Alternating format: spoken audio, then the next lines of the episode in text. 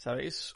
Una de las cosas que me hizo hacerme hacerme vegano y vegetariano, ya sabéis que estuve como seis años que iba back and forth, ¿no? Que iba un rato vegano, un rato vegetariano y todas estas cosas, ¿no? Algunas veces también incluso épocas en las que comía algo de pescado y todo lo demás, lo cual ahora me doy cuenta que esto a lo mejor me salvó de todo este tiempo por, por la falta de DHA, omegas 3 y el pescado, en, fin. Pero hoy no quiero hablar de esto. lógicamente está relacionado, lo contrario no, no le mencionaría así de, de buenas a primeras, ah, sino lo que quiero hablar es de que este motivo, ¿no? ¿Cuál es el motivo que me hizo hacer hacerme vegetariano y vegano durante tanto tiempo? Fue una mujer. No.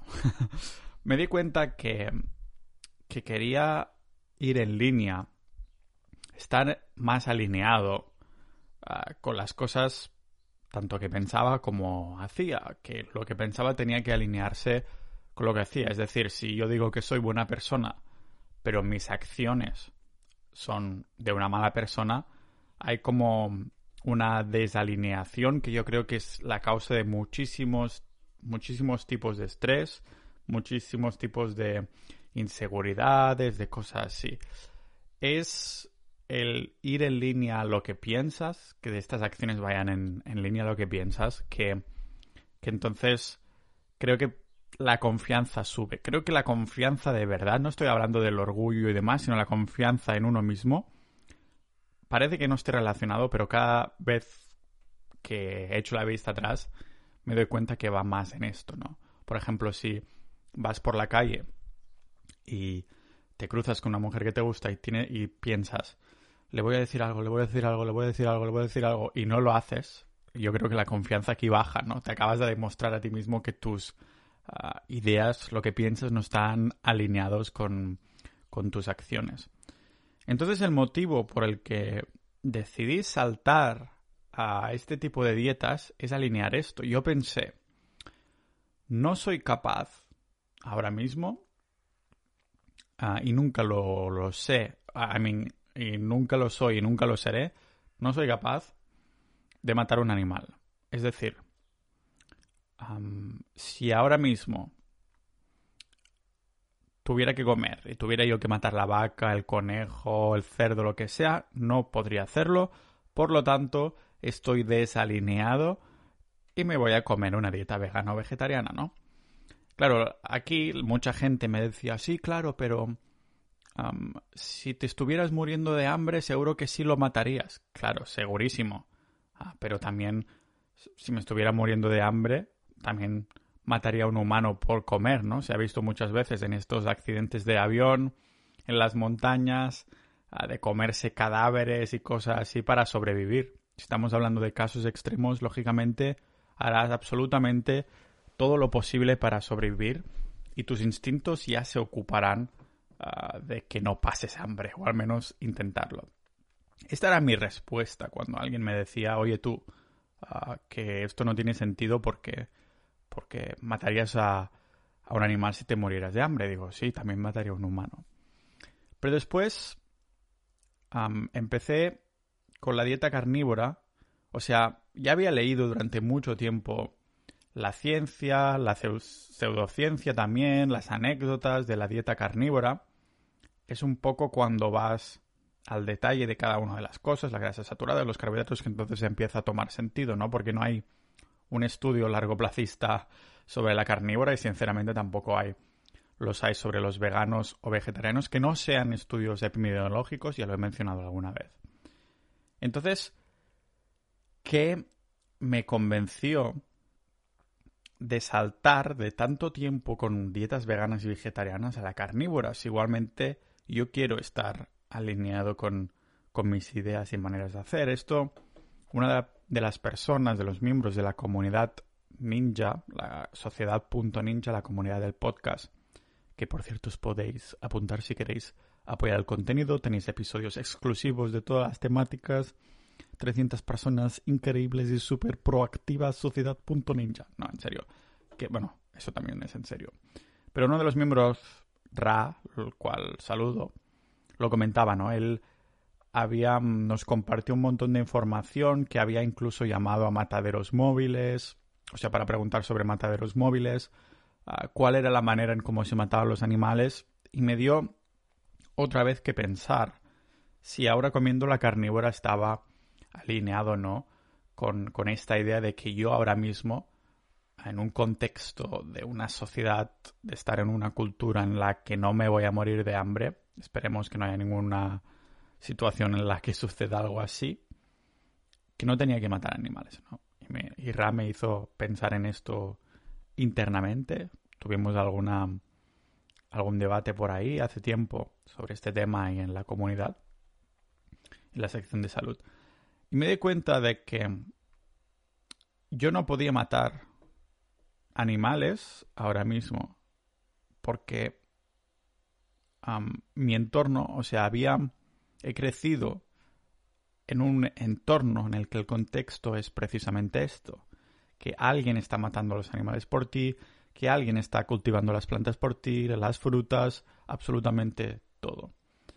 Y me doy cuenta que, claro, si yo hubiera nacido en una granja, seguramente en el que mis padres pues mataran, degollaran el cerdo ahí delante mío y desde pequeño ya tal, pues que seguramente sí sería capaz, ¿no? Pero es un hipotético caso en el que sí, si yo fuera este tipo de persona, entonces sería este otro tipo de persona, ¿no? Cuando estuve haciendo de, de voluntario en, en Finlandia, estaba en una, en una granja personal y ahí había la mujer, la dueña, una pequeña granja, tenían caballos, animales y demás. Y la mujer había adoptado una niña de... creo que la adoptó cuando la niña tenía 11 o 12 años y se había acostumbrado súper rápido a la vida en la granja. A la niña le encantaban los animales, le encantaban. Ah, los alimentaba, jugaba con ellos, tanto las cabras como incluso los cerdos son unos brutos de, de, la hostia, pero, pero le encantaban, ¿no? Y claro, yo pensaba, digo, ¿esta niña será consciente de que matan los animales? Y tuvimos una conversación con, con, la mujer y también la niña que comentaba que al cabo de un tiempo la, la niña había puesto nombres a los animales y, cuando había ido a casa de otra niña granjera, ¿no? De, les habían dicho, sí, ahora estamos comiendo a Blanquita, me invento el nombre de la cabra, ¿vale?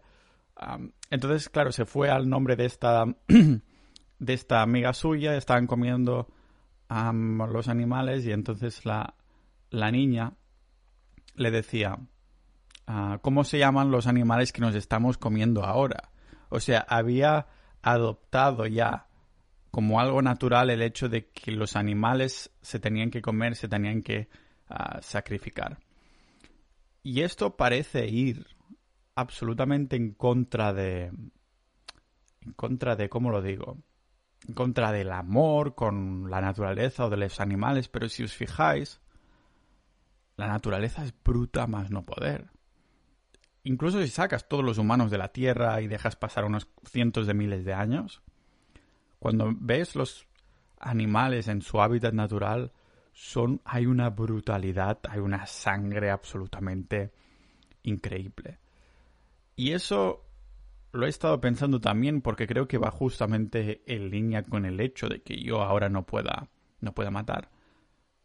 Estoy totalmente seguro que nuestra biología no ha evolucionado al mismo ritmo que nuestra cultura, nuestro pensamiento y demás, ¿no? Nuestra, nuestro constructo social.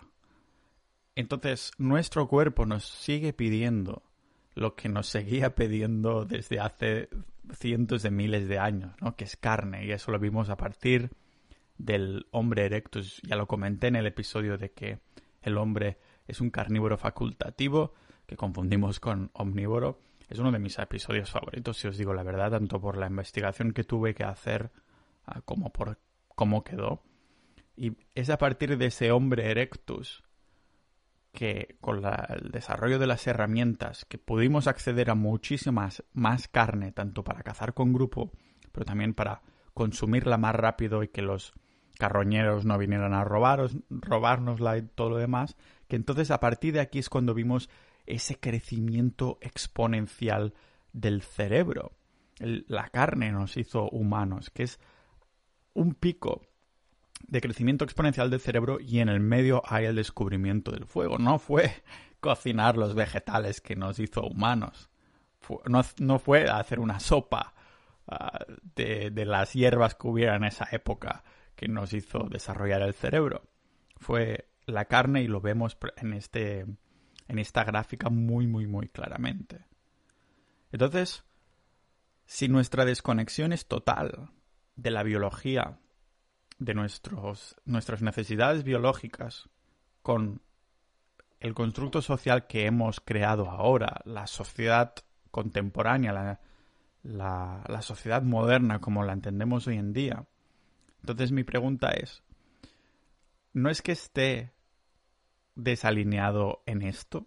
O sea, yo ahora estaba pensando, estoy desalineando porque desalineado porque lo que no puedo matar, sin embargo, estoy comiendo carne. Pero después pienso, es que ya estoy desalineado de mi biología como culturalmente. Mi biología no está en línea a, lo que a, lo que estoy haciendo a nivel social y cultural, ¿no? A lo digamos que vamos evolucionando mucho más rápido a nivel evolucionando en el sentido de avanzar, no de evolución en cuanto a que es mejor que lo anterior, sino a lo que es necesario.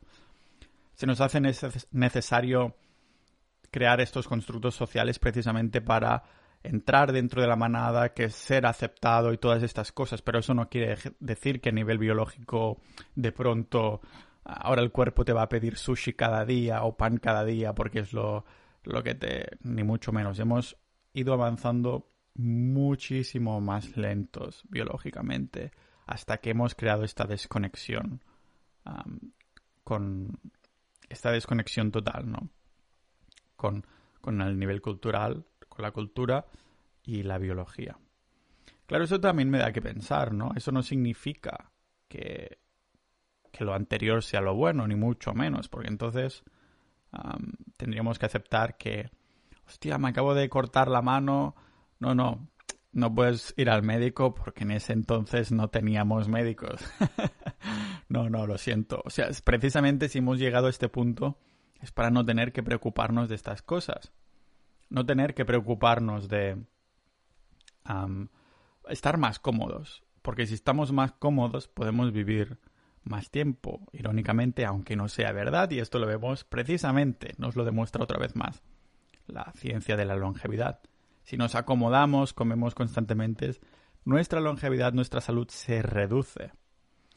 Entonces estamos sacando el cuerpo de esta sensación de, de bueno, de esa sensación, de esta estrés, de ese estado de supervivencia al que lo metíamos antaño, en el pasado, constantemente, y eso nos hacía vivir más.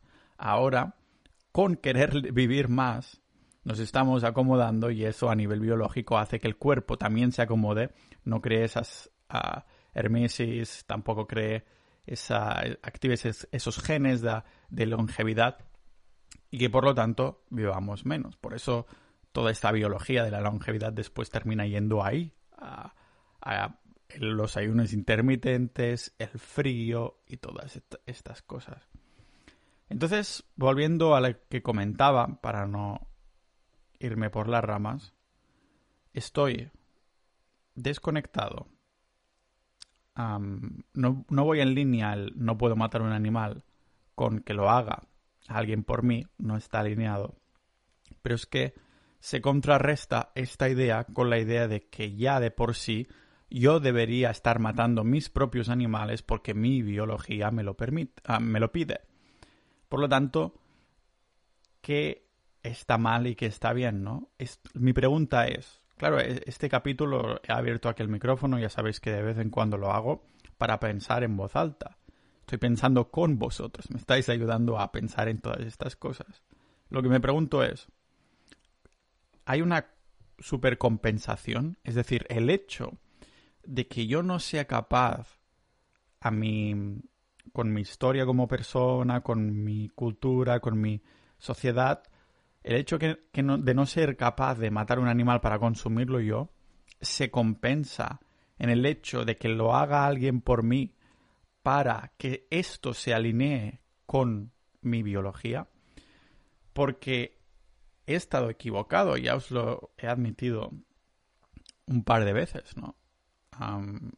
He estado equivocado pensando que lo vegano y lo vegetariano era lo ideal no solo por mi salud, sino por el planeta.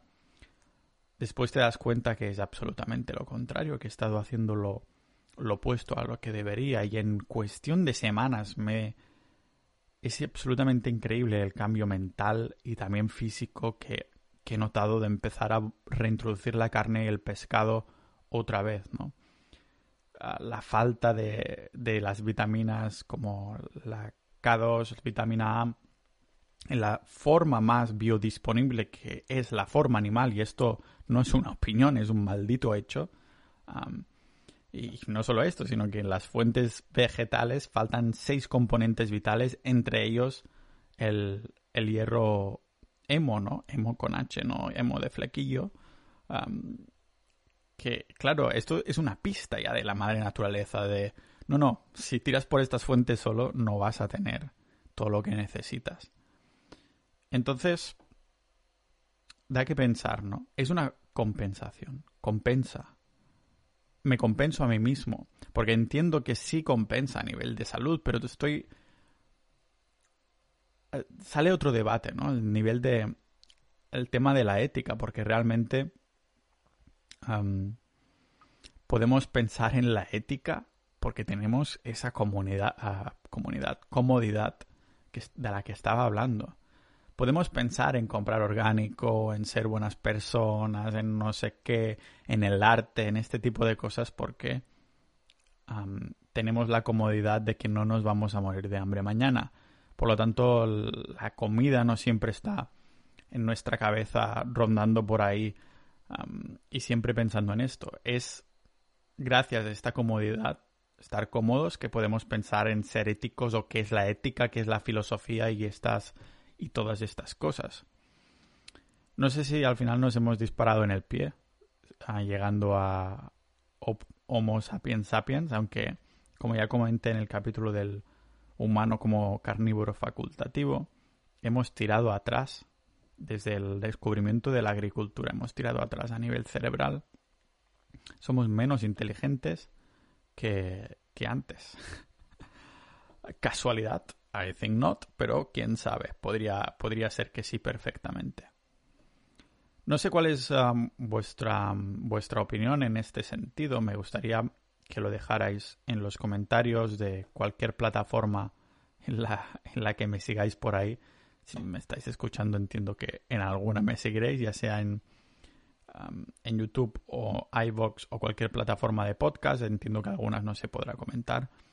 Pero esta, este episodio de hoy en el que estoy pensando en voz alta, si hay esta compensación del hecho de que yo no pueda matar ahora mismo a un animal porque no me estoy muriendo de hambre, por lo tanto no lo necesito, y que lo haga alguien, otra persona por mí, compensa esta descompensación inicial de ser yo carnívoro con el hecho de que la cultura, la sociedad, el entorno en el que he nacido me ha hecho ver el mundo de una manera que no es en la naturaleza.